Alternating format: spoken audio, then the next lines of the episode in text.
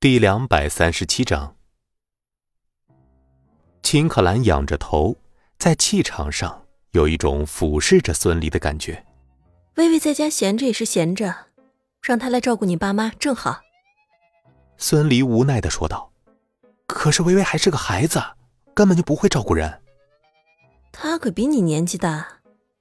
秦可兰这样说着，他突然意识到自己找了个小鲜肉啊。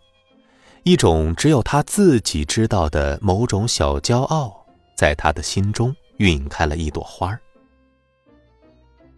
孙离无论如何也不敢让秦可薇在医院照顾他父母的。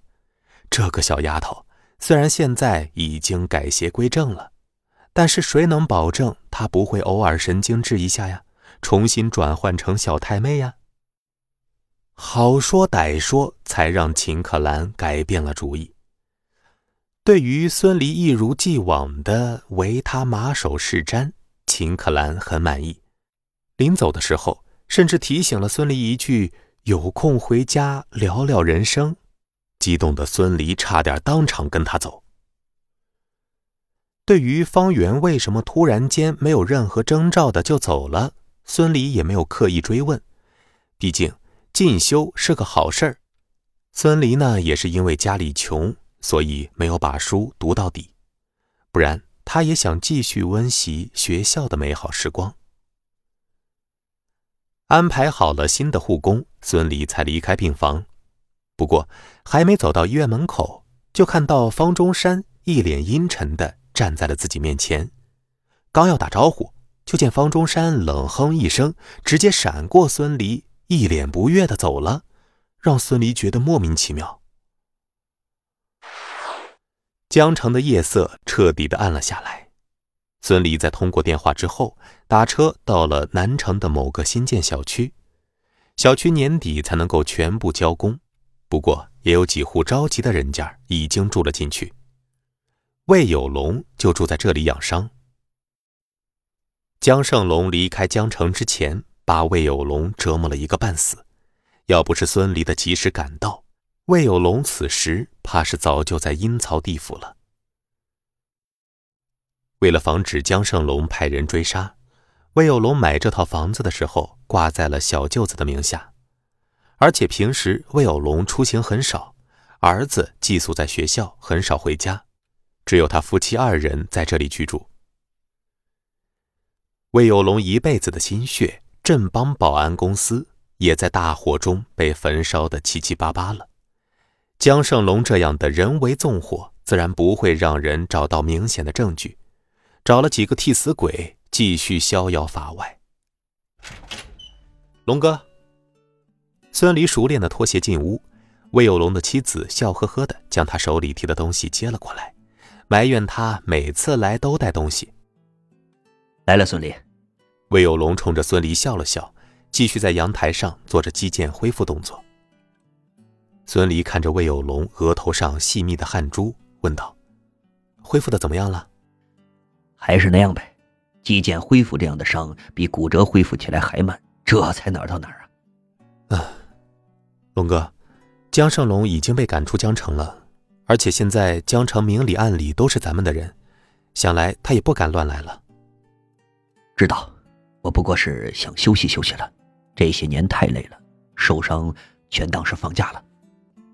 魏有龙洒脱的笑道：“他说的倒是真的，受伤的这段日子他过得很自在，每天做做复健，看看电视，再看着老婆下厨做饭，每周固定和儿子视频通话，生活安逸。他突然明白了，他以前那么辛苦，为的不就是这样的一种生活吗？”继而，孙俪说道：“镇邦大厦快修复完了，二十多层的大楼进度抓得很紧。”魏有龙笑道：“哈哈哈，这个就不归我管了，那是你的产业了。我拿着那么多钱，可不想再拼命了。”孙离当然知道，让有了归隐之心的魏有龙出山有些不近人情，可是他实在是找不到别的帮手了，而且江城除了魏有龙。他实在也想不出谁还能够镇得住场子。他坐在客厅，吃着魏有龙妻子削的苹果。嫂子此时正在厨房准备酒菜。以往孙离每次来都是踩着饭点儿，这次来的晚了，只能够凑合着炒俩菜，简单吃点了。魏有龙见孙离低头不说话，瘸着一条腿，慢慢的从阳台走回了客厅。怎么了？有事啊？哎，没事就是摊子太大了，我能力有限，手底下又都是一些混混，根本没有任何管理经验。哎，做生意不容易啊。孙离说的是事实，鹏展集团现在能用的人。一部分是原来留下来的旧员工，一部分是李虎和和尚手下的混混，再有就是新招募进来的员工，真正懂管理的自己人一个都没有。魏有龙笑道：“没找你老婆帮忙吗？”啊啊！这孙离知道瞒不过他，脸一红，说道：“秦氏集团现在手底下四五个大项目，忙都忙不过来。”我哪好意思麻烦他呀？魏有龙笑道：“ 秦可兰可真幸福啊，啥也不用干，一回头财富翻了三番不止。”聊什么呢？魏有龙的老婆端着饭菜上了桌。没什么，恭喜孙离抱得美人归。小凤儿，你还不知道吧？孙离的老婆可是江城有名的美女总裁。哟。还是孙离有本事哈！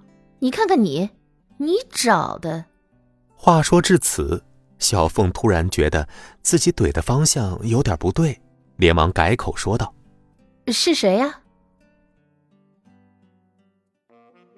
本集播讲完毕，感谢您的收听。